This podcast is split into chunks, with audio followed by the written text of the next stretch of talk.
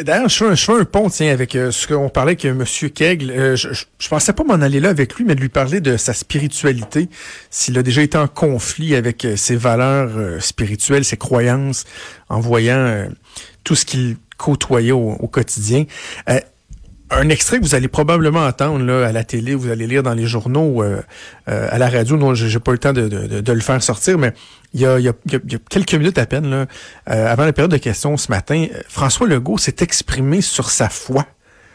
Assez intéressant. Dans le contexte du projet de loi sur la laïcité, c'est le collègue journaliste de Cogeco, Louis Lacroix, qui a entrepris depuis hier de poser une question malaisante aux élus. Il a commencé avec Sol Zanetti. J'étais là dans, dans, lors du scrum de, de Sol Zanetti hier.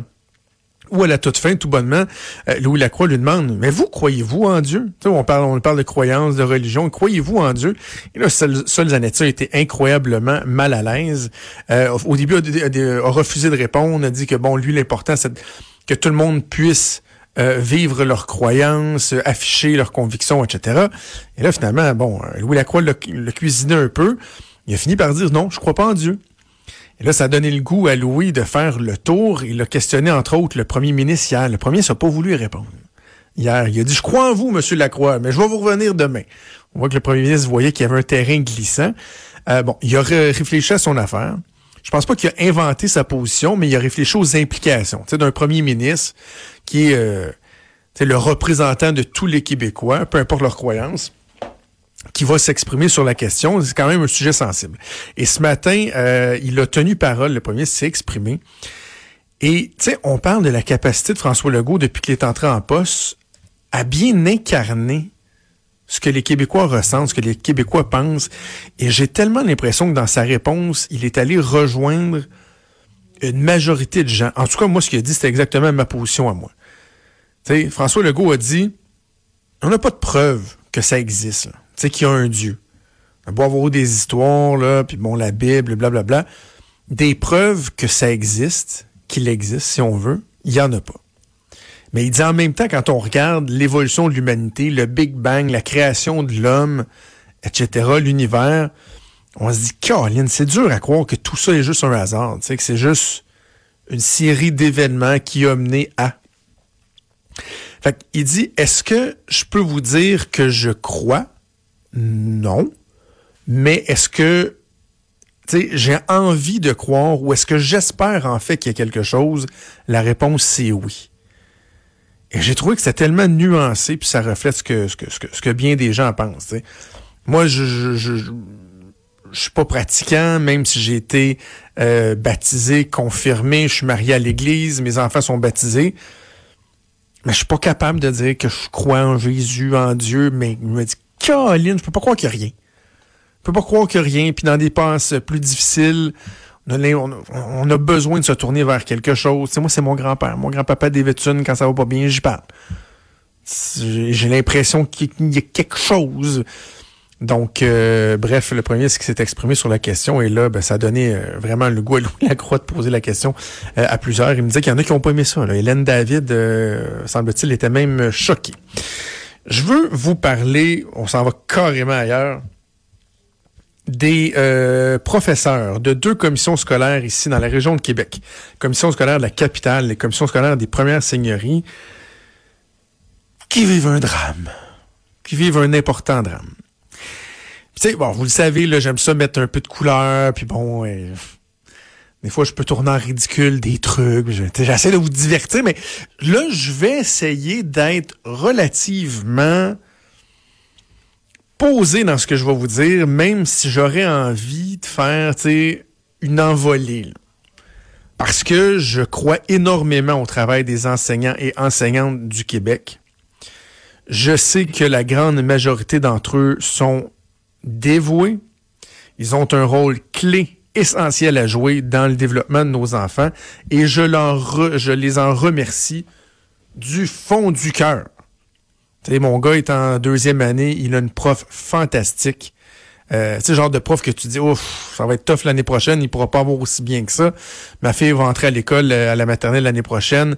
Euh, je connais l'école où elle va, je suis optimiste. Bref, je vous aime, les enseignants. Mais ce qui se passe dans ces deux commissions scolaires-là, c'est que, bon, il y a pénurie de personnel, ça on le sait, on le voit un peu partout au Québec. Et ça fait en sorte qu'il y a des classes, c'est plus difficile lorsqu'il y a des profs qui sont qui doivent s'absenter. Euh, les profs suppléants sont pas disponibles. On va même demander à des profs de d'autres classes mais qui sont pas en classe, d'aller enseigner. On a même vu des cas d'éducatrices en garderie qui vont aller faire du remplacement dans les écoles. Et là, la commission scolaire a dit, ben regardez, une des façons euh, qu'on voit pour aider à limiter les impacts de la pénurie de main-d'œuvre, c'est de mettre fin à la pratique qui permet aux profs d'avoir une, on appelle ça des tâches d'enseignement, de les avoir en deçà de 90% ça, ça veut dire que vous avez une tâche de 100% puis bon, on calcule que selon des journées que vous allez demander, des journées de congé sans solde, tu sais, de travailler entre 90 que ce que vous, ce que la tâche complète demanderait et 100% 90% ça c'est la cible. Mais depuis des années, des années, des années, des années, on tolère que des profs puissent travailler bien moins que ça. Ce que ça fait, c'est qu'il y a des profs qui, par exemple, ont la semaine de quatre jours. Eux, au lieu de travailler cinq jours, vont prendre une journée à leurs frais. Je suis pas en train de dire qu'ils sont payés, que du gaspillage de fonds publics ce soit. Non, non. Ils sont payés, ils sont pas payés, sans solde à la maison. Et là, ben, la commission scolaire dit, ouais, mais là, vous êtes engagé pour un poste d'enseignant. Vous avez une classe, à vous, là.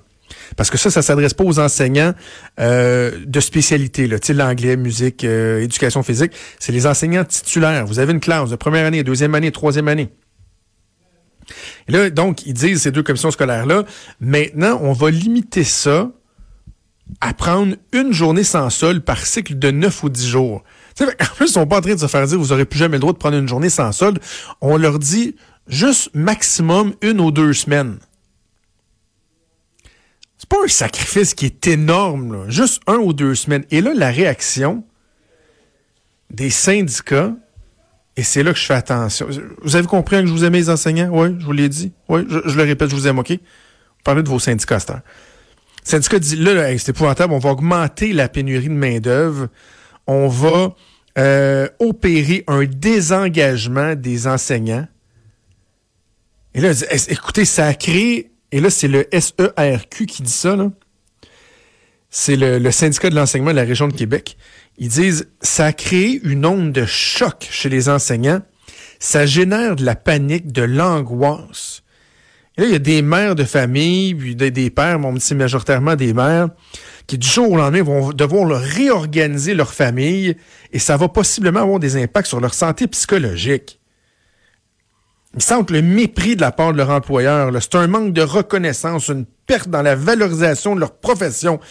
C'est ça que le porte-parole dit. Hey, wow minute, là. Wow minute. Je vous aime, les enseignants. Je vous aime, je vous l'ai dit, je le répète troisième fois. Je vous aime, je vous adore. Mais juste prenez la, la, dans la perception populaire. Puis tu, je veux pas, ça serait facile de dire ah, vous êtes deux mois en congé l'été. Je sais que c'est ça qui revient souvent. C'est vrai que c'est un peu facile comme argument. L'été, il y en a qui vont préparer leur classe. Puis dans le reste de l'année, il y a une charge de travail qui est importante, etc. On comprend ça. Je respecte beaucoup.